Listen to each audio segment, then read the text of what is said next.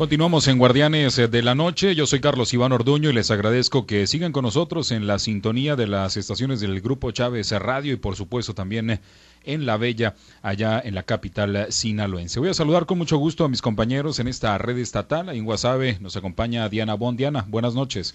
Buenas noches, Carlos. Buenas noches a Manuela, Samuel y a todo el auditorio. En Los Mochis está Manuel Hernández y Samuel Mariscal. Buenas noches, compañeros. ¿Qué tal, Carlos? Un gusto saludarte. Buenas noches al auditorio. efectivamente, buenas noches a ustedes, al auditorio en Sinaloa, México y el mundo. Bienvenidos. Y bueno, pues hoy el tema que eh, pues está en la agenda pública, que continúa todavía siendo tendencia en eh, la comunicación, eh, en el tema mediático, pues es el asunto de pues las cuarterías que se han detectado en el municipio de Guasave en eh, condiciones pues de insalubridad y de muy mala calidad en la que viven pues jornaleros agrícolas, principalmente pues personas que vienen de otros estados de la República a pues realizar labores de cosecha en el campo.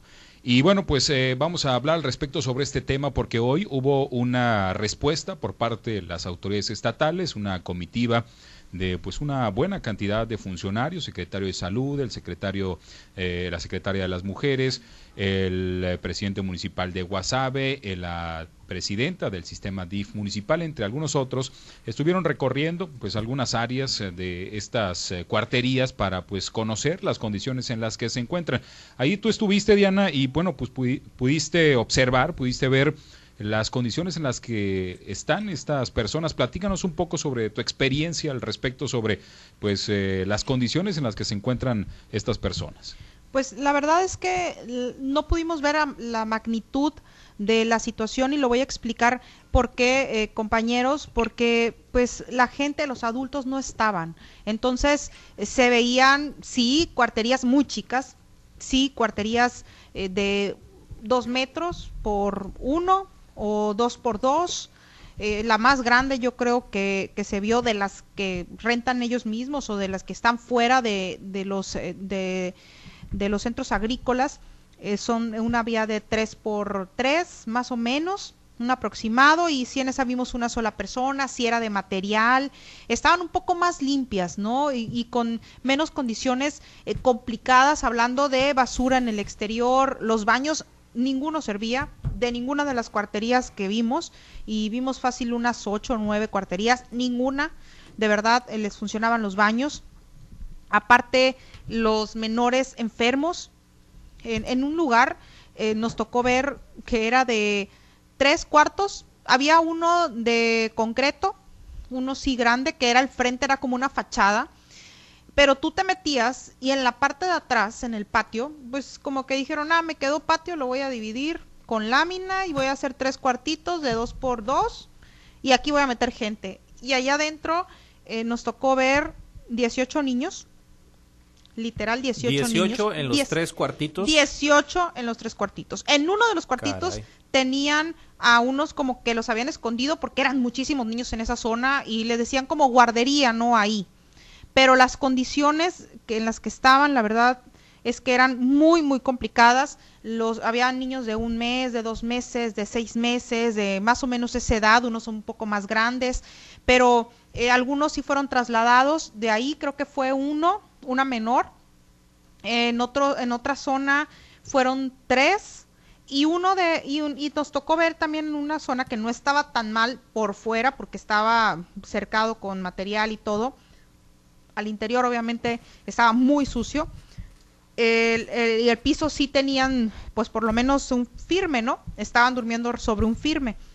Eh, allí estaban tres niños solos, menores, los tres, solos porque sus papás andaban a trabajar y ¿qué hacen los papás? Pues los dejan ahí encerrados, ¿no? Mientras se van a trabajar para que pues ahí mismo se hagan su comida y estén ellos comiendo si pueden, pero estaban en avanzado estado de, eh, de desnutrición, ¿Y por qué les digo que, y regreso a lo primero, por qué no pudimos ver la magnitud de la situación? Porque no vimos la cantidad de gente que realmente vive. Una cosa es que te digan, viven 50 personas en este espacio o 35 en este otro, pero tres, verlos a todos ahí metidos, las familias completas, cuatro familias dentro de un cuartito de esa magnitud. Platicamos con un muchacho que la verdad es que hablan a cuentagotas, no, no es mucho lo que, lo que comentan, nada más sí, no, Eh, no sé, hace días, algunos casi no saben hablar porque también esa es otro, otra situación.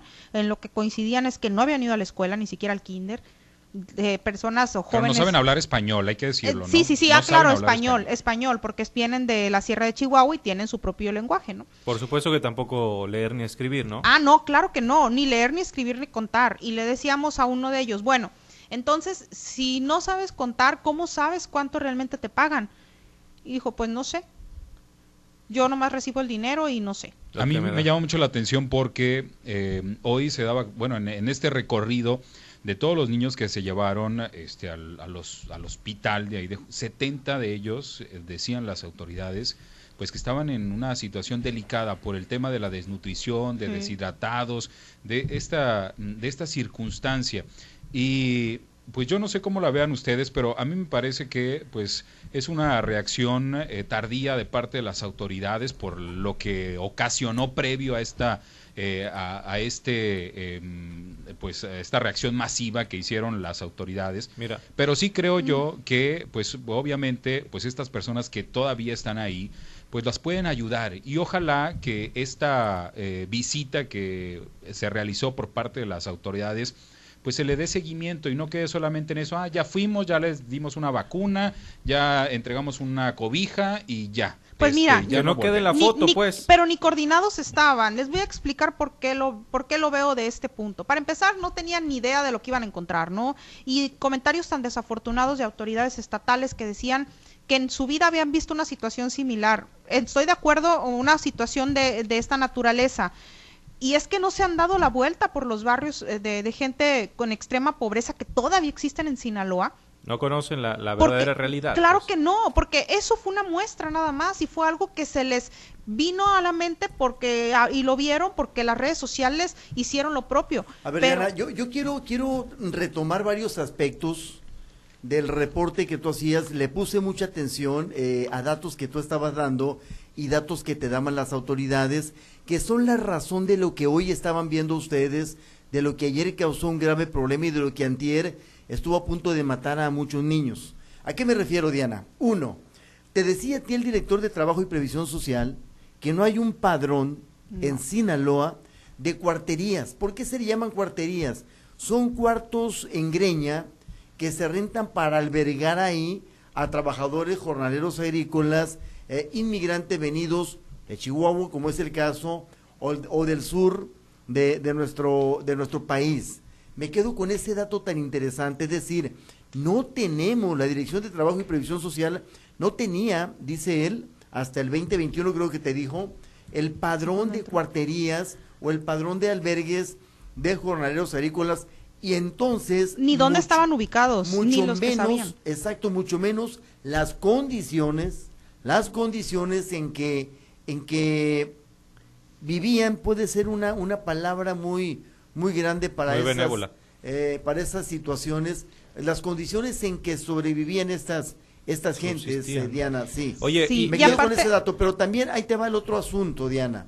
No sé ustedes, pero yo miraba una foto tuya y le puse atención a la foto, la empecé a recorrer. Diana, las cubetas donde echan la pizca de tomate o de lo que van a levantar en el campo estaban en el cuarto donde duermen, comen, defecan y conviven.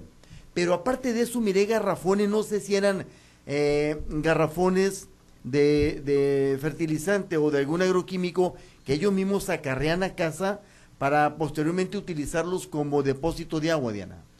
Fíjate que no, no puse atención en ese punto específico que dices, en el tema del garrafón, porque no recuerdo haber visto, ajá, no recuerdo haberlo visto, ahorita le voy a echar un vistazo a las imágenes, pero lo que sí te puedo decir, Manuel, es que en, el caso de, por ejemplo, de un, un joven que estaba con sus otros dos hermanos, uno de ellos 13 años, y que él pues dice que en ese momento eran tres, ¿no?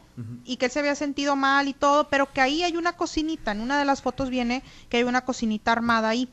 Eh, en esa cocinita con una estufita de esas, una parrilla, eh, dice que la gente va y come ahí, los demás, los demás amigos, que son como seis u ocho, los que vienen de donde mismo, de la Sierra de Chihuahua, San Rafael, creo que me mencionó porque pues es el único lugar donde pueden comer y donde pueden guisar de alguna manera. Sí tenían despensa, ¿eh? sí vimos carteras de huevos y algunas otras cosas, pero ni siquiera para eh, tener algo en un refrigerador que hablar. O sea, la verdad es que son cosas, alimentos no perecederos, si bien pueden prender la estufa, eh, comen, toman eh, y hacen duermen y hacen todo lo que tienen que hacer donde mismo, hasta sus necesidades, porque ni siquiera los baños no son letrinas. ¿Te acuerdas que ayer comentábamos que ni siquiera eso llega? Son hoyos. Son Oye, hoyos. Oye, ahora también el, director del trabajo, eh, otro punto que mencionó fue el tema de las multas, Diana. 500 mil pesos decía, ¿no? Sí, Medio millón en, multas pero lo dice, pues no se ha aplicado ninguna. No se ha aplicado Entonces, ninguna. los instrumentos ahí están, ¿no? Pero es que yo creo que más allá de aplicar multas, yo creo lo que deberían de estar pensando en, es en cómo ayudar a esta gente y cómo ayudar a estas personas que tienen más más por lo menos cómo ayudar y cómo y cómo este ayudar a estas em, a estos agricultores o empresas o a estas de cómo ayudarlos para que generen las condiciones que requieren estos jornaleros agrícolas para vivir adecuadamente. Porque hay que decirlo, o sea, si le vas a aplicar una multa de medio millón de pesos a un empresario que ni siquiera puede tener en buen estado un cuarto para brindarle, pues le vas a dar más en la torre. Yo lo que sí creo... Es que no van para los empresarios, ¿eh? van, para, los quienes les están rentando sí, por eso. condiciones porque no son los por, e, empresarios. sí, por eso digo, o sea, si le van a aplicar, porque al final pues son gente que se dedica a a, rentarle esos cuartos a esas personas. O sea, a lo que voy es que lo que creo que deberían de estar eh, eh, pensando es en ubicar a los dueños de estas cuarterías, meterlos a la formalidad que cobren este, adecuadamente por esa, por esa cuartería, ayudarlos a través de los diferentes programas que existen para entregarles diferentes artículos. Si les hace falta una taza para poner un baño, pues entregársela. Y de esa manera generar condiciones para que quienes viven ahí, pues eh, puedan tener un, una, eh, un lugar adecuado, porque si les van a clausurar esos, van a clausurar esos y a la siguiente cuadra o a dos cuadras eh, después de eso van a encontrar otro lugar donde hacer otra eh, cuartería similar a esa y van a estar en las mismas condiciones. Entonces, por eso no yo sí creo, ¿eh? yo sí creo que en lugar de estar pensando en sancionar, la autoridad tendría que estar pensionando sí en cómo ayudar a que las condiciones mejoren, cómo ayudarle para que esa persona pues no, genere las yo creo, yo creo que ahí estamos mal en ese punto. No, no creo. A ver, sí. Entonces sí, ¿por qué? Eh, vale la pena separar una circunstancia muy importante. Cuando hablamos de jornaleros agrícolas, la mente nos trabaja y, estamos pensando en agricultores. Eh, y aquí no hay un agricultor metido. Hay particulares que levantan estas cuarterías para rentarlas a estas personas que vienen del sur y el arreglo es entre ellos, entre, entre esas dos partes. Los jornaleros que llegan y el, eh, arrendador que está aquí, que está aquí. Ahora, eh, tú, tú tocas un tema de ayudarles a ellos a mejorar las condiciones de las cuarterías. Creo que no es por ahí. Creo que no es por ahí. Creo que las políticas públicas se deben de, inclinar y dirigir estrictamente a la situación del jornalero agrícola y, a no, y no a mejorar la condición de un arrendador particular. ¿Tú crees que ellos no saben, eh, Carlos, cómo eh, ofrecer condiciones eh, mínimamente dignas? No, compañeros, es que hay algo bien, algo muy claro aquí. Yo creo que eso sí no lo han entendido, no lo han como analizado muy bien. Los, el llamado que están haciendo las autoridades es a que se hagan responsables de alguna manera los, los horticultores, ¿no?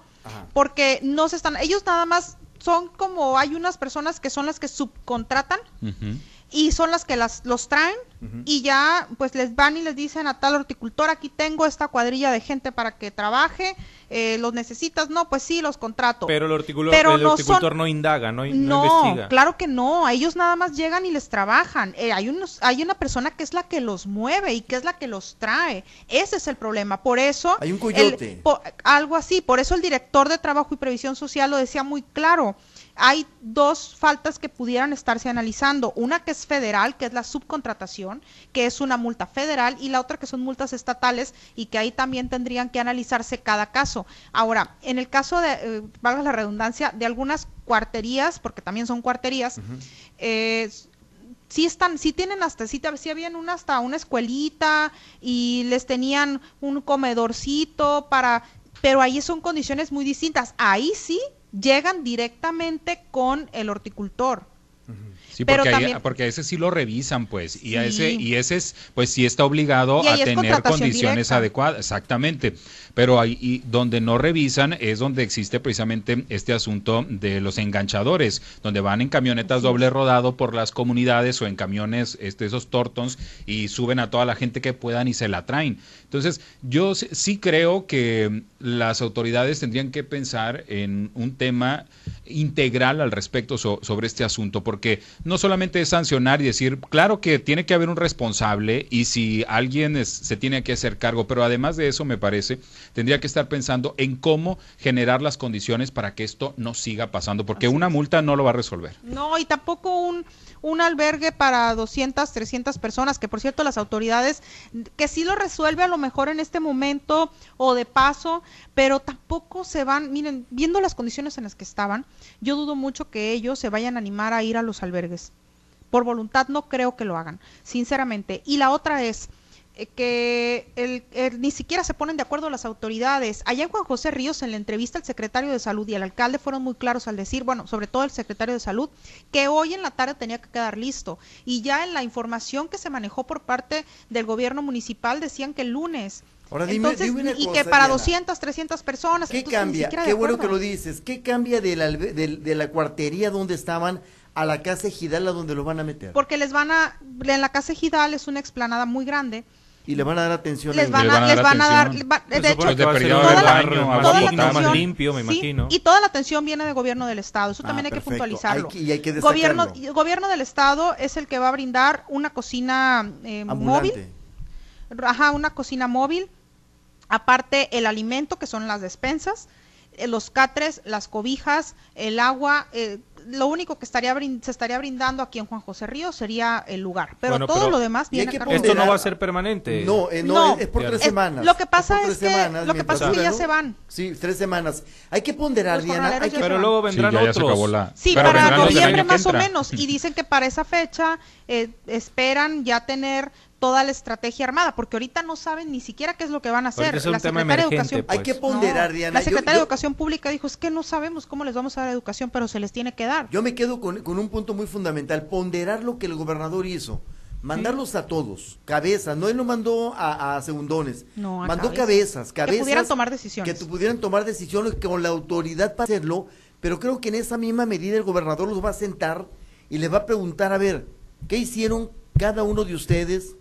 Y a partir de ahorita y a partir de entonces, para evitar lo que decía Carlos hace rato, en lo sucesivo que esto nos sigue ocurriendo, más niños enfermos no por las condiciones inhumanas en las que están, ¿qué proponen? ¿Cuál es la línea de trabajo interinstitucional que a partir de ahorita se va a aplicar en cuarterías? ¿Cómo le vamos a hacer para tener un padrón real de este tipo de cuarterías donde se albergan trabajadores que vienen de Chihuahua o del sur del país, Diana. Que eso es lo que puntualizaron. Eh, platicando, de hecho, recuerdo bien esa, esa, línea con la secretaria de Educación Pública, que Graciela Domínguez, que ella dijo, bueno, es que la primera parte es esto, ver cómo están. Y ya después nos vamos a sentar con el secretario general de gobierno, por supuesto también con el gobernador, pero principalmente el primer filtro va a ser el secretario general de gobierno para decir, bueno, este es el problema, desde la secretaría tengo estas estrategias y tienen que quedar pronto porque tampoco... Pues tienen que quedar este año. Sí, tienen que quedar en estos meses de aquí a que termine el periodo vacacional. Claro, para la temporada que viene. Ahora, hay un detalle interesante. Alguien te comentaba, Diana, creo que fue, no sé si el alcalde de, de Guasave, pero alguien en una entrevista te decía que no hay necesidad de irse a buscar el sueño americano para vivir en esas condiciones en las que están viviendo aquí en los campos, en, en este tipo de cuarterías. Sí, es que es como si estuvieran cruzando y yendo a vivir en prácticamente, yo creo que les iría mejor en la calle. Fíjate lo que, lo que decía el titular de, de Coepris, Randy Ross, que pues no las pueden clausurar de manera definitiva. total ajá porque no tendrían sería peor porque pues ni siquiera llegarían a la puerta y ya no pueden pasar y tendrían que dormir prácticamente en la calle. Si aunque adentro pues las condiciones no sean muy buenas pero por lo menos es un, un refugio. Y por eso es parcial para que puedan entrar y salir pero dice, si, en si por mí fuera, dice, yo clausuro todo porque las condiciones no están. Es que también hay que tomar en cuenta, y creo que lo comentaba ayer, pues que es gente, tú ya lo narrabas, eh, Diana, son personas este, lamentablemente sin educación, este, pues con mucha necesidad, que donde le des un, un pequeño techo, un pequeño cuarto, se van a quedar, ¿no? Eh, lamentablemente, este, ellos lo que quieren pues es ganar un poco de dinero para regresarse a su lugar de origen y ayudar a sus familias en, en lo que puedan. Pero bueno, eh, cuando llegan y se topan con estas condiciones, ahí es donde se pone seria la cosa. Y más cuando se está afectando a niños, ¿no? Hasta 70 menores había ahí, decías. 70 menores con problemas. Eh, sí, sí. Pero había muchísimos más. Se calcula que en total, en estas, alcanzaron a dar una vuelta por 20 cuarterías, más o menos. Eh, porque fueron cuatro grupos. ¿Mande? Están en el mismo lugar Ah, es que se dividieron, hubo ah, cuatro grupos. Cuatro grupos liderados por cada secretario que vino el grupo más numeroso donde había donde estaba eh, el secretario de salud pues era donde estaba donde iba el alcalde donde iba el de protección civil donde estuvo también el delegado de programas federales eh, estaba también el titular de Coepris ahí era el más numeroso pero Graciela Domínguez andaba en uno parte la secretaría de las mujeres en otro Eneida Rocha también fue y lideró otro pero después ella se trasladó al fuerte porque tenía un compromiso iba a regresar ya más tarde para seguir haciendo unos trabajos aquí en Guasave y también, bueno, a lo que iba es a que se me fue lo que me preguntaste. No, decía que, que, yo considero que se... Yo soy sincera, pero ¿qué fue lo que me dijiste para acordarme la idea? Que se abusa, siento yo, de la necesidad de estas eh, personas, que ah. los dueños de las cuarterías saben que se van a meter donde sea con tal de, dormir en cualquier lado y, trabajar y ganar unos pesos. A ver, también es que no pueden pagar mucho dinero. entonces, no pueden pagar mucho dinero. Y entonces ellos dicen, ah, bueno, yo puedo pagar tanto. Y pues ahí está ese galerón, eh, porque por, los videos que yo he estado... Son galerones divididos con una lámina, eso Por los, por los videos que yo he visto, hay unos que no tienen ni puertas ni nada. Y eso, este, pues obviamente... Eh, es, es a lo que a lo que voy pues o sea sí creo que se puede hacer algo para para que estas, estas cuarterías tengan condiciones, porque lo, si, las, si las arreglan con todo lo que deberían de tener, pues obviamente una renta de, no sé, 500 pesos al mes, se les va a ir a 1500 y no la van a poder pagar. Y entonces van a buscar otro sitio similar al que estaban porque requieren, solamente tienen 500 pesos para pagarlo o el dinero que tengan. Entonces, mm. sí creo que tiene que haber un apoyo para que las condiciones de estas cuarterías cambien porque los jornaleros no las pueden pagar. Es que les pagan ocho pesos por arpía, uno de ellos nos decía, me comentaba ocho pesos por arpía de papa y le preguntamos, bueno, ¿cuántas reúnes al día? Y se quedaba, no sé, decía, no muchas, no me alcanza, no puedo comer. Es que eh, contestan así a cuentagotas, pues. Entonces decía, decíamos nosotros, bueno, con ocho pesos... Eh, que pongan cuántas arpías pueden juntar de, de papa, unas ocho no, pueden juntar más, yo creo. A lo mejor, pero son jornadas también no tan largas porque ahorita, al menos en esta época donde No, la jornada se acaba cuando se llena el tráiler, ¿eh? O sea, por ejemplo, cuando son cuando es tomate, sí, cuando es tomate hasta que se llena este las batangas, cuando es papa hasta que se llenan los trailers. Entonces, este a veces pueden durar medio día o pueden durar el día entero. O sea, depende, muchísimo de la jornada. Qué, qué cantidad de jornaleros esté. Pero ahorita que la verdad es que son muchísimos los que hay, no son, no son jornadas tan largas. Si era lo que él decía, no nos alcanza. Ya recordé la idea que estaba tratando de aterrizar hace rato, porque es importante el punto. Es, estimaban que eran 40, que son más o menos 40 cuarterías en, en Juan José Ríos nada más. Eh, haciendo un promedio de cuántas personas eh, habitan en cada una, estiman que eran alrededor de mil personas, mil jornaleros más o menos los que están entre, condiciones adultos y niños más o menos, ajá, entre adultos y niños en condiciones más o menos y en condiciones pues un poquito mejores. Nada más. Y eso que no es temporada alta ahorita, ¿eh? o sea, ya estamos en la salida, ya la, la, mayoría ya se fue. Entonces, pues es que ya, es papa y cebolla, era lo que comentaban ellos ahí. Ah, y también el otro punto es que se dividieron en esos cuatro y pues cada uno revisó cinco. A ver, yo creo, Carlos decía e insiste en un tema en el que yo no estoy de acuerdo, en que se le debe de ayudar. ¿A quién? A los pequeños empresarios que construyen este, este, tipo de galerones para albergar ahí a jornaleros. No, no se le debe de ayudar, Carlos. Se le debe de obligar a construir lugares adecuados Sí, Manuel, pero, pero le van a cobrar al jornalero y no lo va a poder pagar. entonces se va a ir a otro lado que está en las mismas condiciones en que está actualmente. A ver, insisto en algo, ellos no construyen estos galerones. ¿Ellos qué hacen? Rentan. Ellos no, no, no, es que es lo que yo les he insistido desde un principio. A ver. Ellos no son los los empresarios no son los responsables de la mayoría de estos galerones. Es son subcontrataciones. ¿Y de quién son los galerones, Diana? Pues es de alguien de que por ejemplo, yo tengo mi casita, tengo un espacio en el patio. Ahí está. Y la voy a dividir con lámina y se la voy a rentar a todos y ahí los voy a tener arrumbados está atrás. Está peor el asunto entonces. Es que está muy complicado. peor el asunto porque me estás arrendando una zona que ni siquiera es una ah, un área para habitar. hacia hacia eso,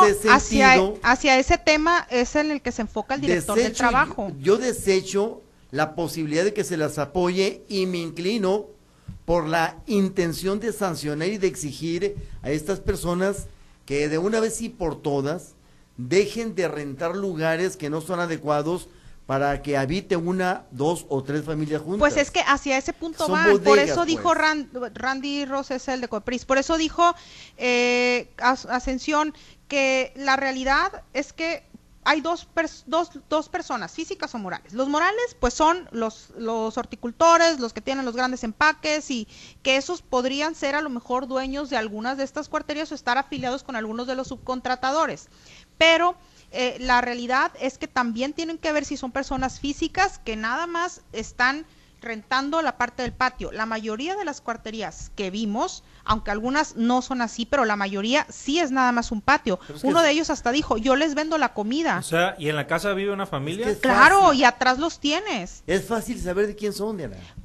Por eso es por lo que ellos iban a hacer ese análisis para eh, pues ver qué es lo que se tenía que hacer ahora. Yo creo que las autoridades hicieron un llamado para los horticultores, para los agricultores fuertes, que de alguna manera eh, pues pongan también manos a la obra, el gobierno aportando a lo mejor educación, salud y que ellos aporten el, el espacio para que estén y el gobierno haciéndose cargo del tema educativo, del tema de salud, que ya se hacía en gobiernos anteriores. Yo recuerdo que en el gobierno anterior, desde salud municipal, se enviaba a personas, a médicos de aquí de la Dirección de Salud, en el gobierno de Aurelia Leal, de la Dirección de Salud, a hacer esas revisiones a, algunos de los eh, de las cuarterías o de las zonas donde estaban los jornaleros agrícolas, precisamente previendo el tema de salud. Entonces yo creo que si las autoridades estatales se están coordinando de esta manera y el gobernador dijo hasta aquí no puede volver a pasar esto, entonces estas muertes que se están dando actualmente porque no no tienen registro esa es otra.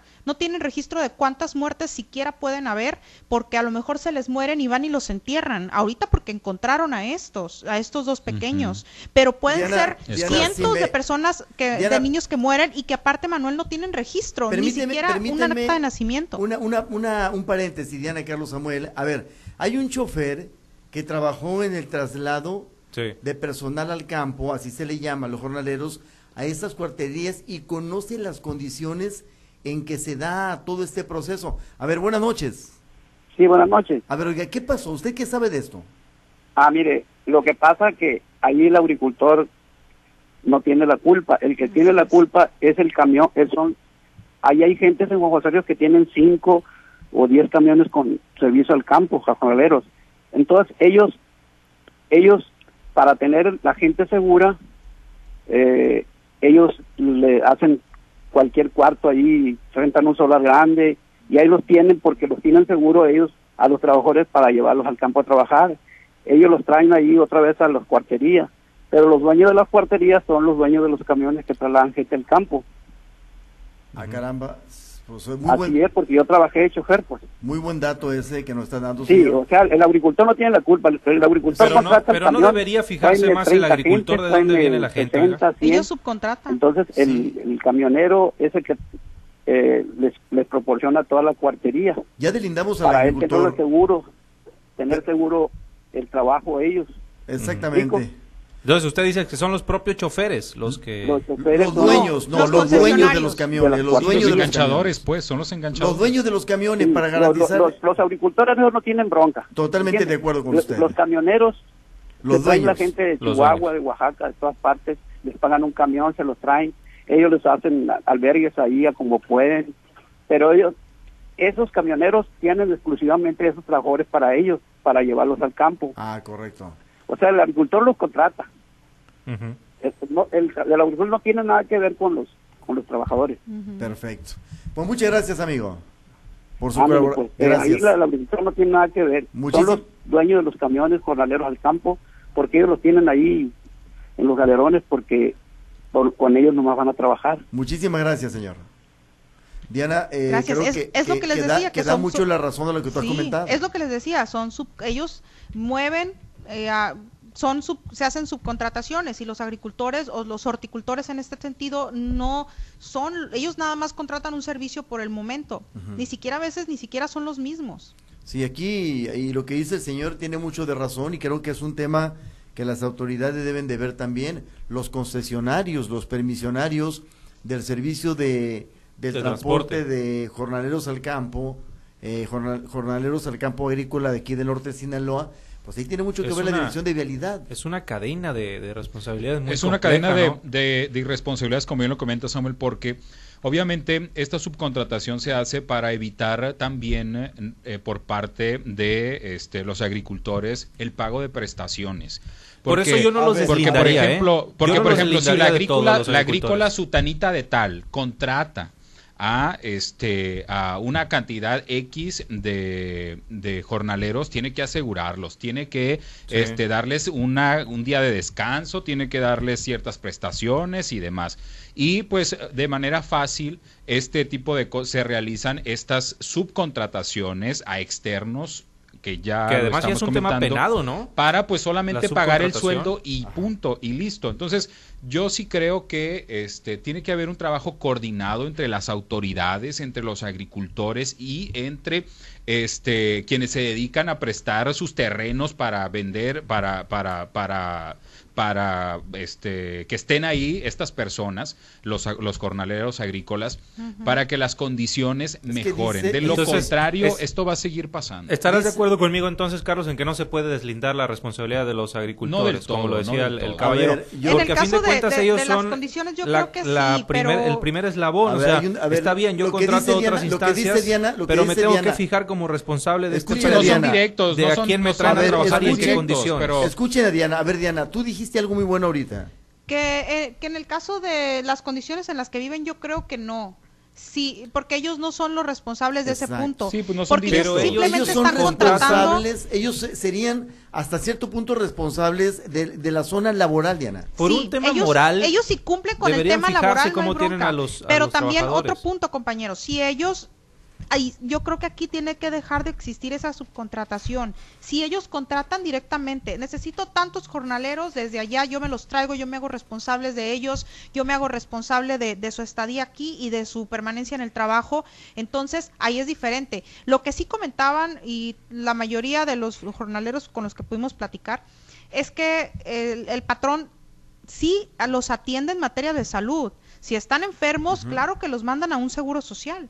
Mira, dice acá, eh, don Joaquín Rivera dice, buenas noches, es así como dice el señor que habló, de esa manera son gentes cautivas eh, y tienen sus cuadrillas seguras. A ellos les pagan, es decir, al, al, operador, al concesionario, por cada persona que lleva al predio a trabajar. El agricultor le paga al concesionario, o sea, al dueño del camión, Diana. Sí, pues le paga el mayordomo y que en este caso pues puede ser el chofer o puede ser otra persona. Pero yo sí creo que las condiciones este, en las que están, sí tendría que hacer un trabajo integral, conjunto entre autoridades, agricultores, porque el agricultor también puede decir, oye, yo sí te contrato a ti, pero mira cómo los tienes ahí, pues, o sea, a ver, a ver, a ver. generar condiciones, pues yo creo que sí, sí se puede. ya son las nueve con dieciséis minutos y bueno, aquí podríamos estarnos toda la noche, pero pues ya tenemos que concluir. Así es que vamos a las conclusiones allá en el, norte, compañeros. Allá a ver Samuel y este Manuel, ¿cuáles son sus conclusiones de este tema? Bueno, sin duda alguna es un tema que se tiene que trabajar de raíz, no solamente por encimita. Hoy eh, pues eh, hubo una reacción eh, a raíz de las tragedias que ya sucedieron con los niños ahí en las cuarterías, pues que no quede en reacción nada más y en un tema emergente que se vayan al fondo del asunto. Tienen tiempo, como ustedes lo comentaban, para, la, el próximo ciclo ¿no? y, poder trabajar una estrategia de fondo. Quiero confiar en que el gobernador va a tomarse en serio el tema. De hecho, estoy viendo aquí que ya compartió un mensaje en sus redes sociales sobre esto. Ahorita habrá que escucharlo ya con, con lujo de detalle, pero eh, pues bueno, no nos queda más que eh, dejar el beneficio de la duda a las autoridades en que van a, solucionar esto porque se está afectando las vidas de personas eh, adultas y niños, que es mucho más, más grave todavía. Manuel. Bueno, sí, efectivamente, yo me quedo con este tema, el tema de esperar a ver qué va a pasar, qué estrategias se van a delinear para darle solución a un grave, gravísimo problema por el que están atravesando nuestros eh, hermanos jornaleros agrícolas, quizá lo más vulnerable de los trabajadores que en México existen, Diana Carlos. Diana Guasave, tus conclusiones. Pues yo creo que tienen mucho que hacer las autoridades. Esperemos que no quede nada más en este albergue que se va a habilitar por el tiempo que les toca aquí, sino que regresando el, ciclo eh, de los horticultores, pues ya tengan eh, una, una certeza de la estrategia y que además se involucre también a los, a los horticultores para que ellos también puedan tener, no solamente sean responsables de lo que hay dentro de su espacio, sino también de las condiciones de sus trabajadores. Eh, yo creo que yo con eso me quedo y esperando que no haya otra muerte más, porque la verdad es que solo supimos de dos, pero la realidad es que pueden haber cientos de niños.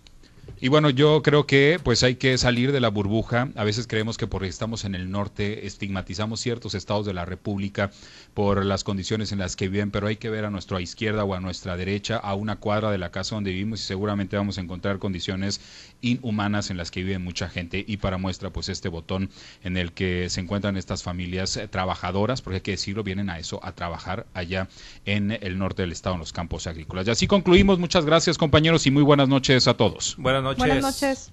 Regresamos a los espacios locales.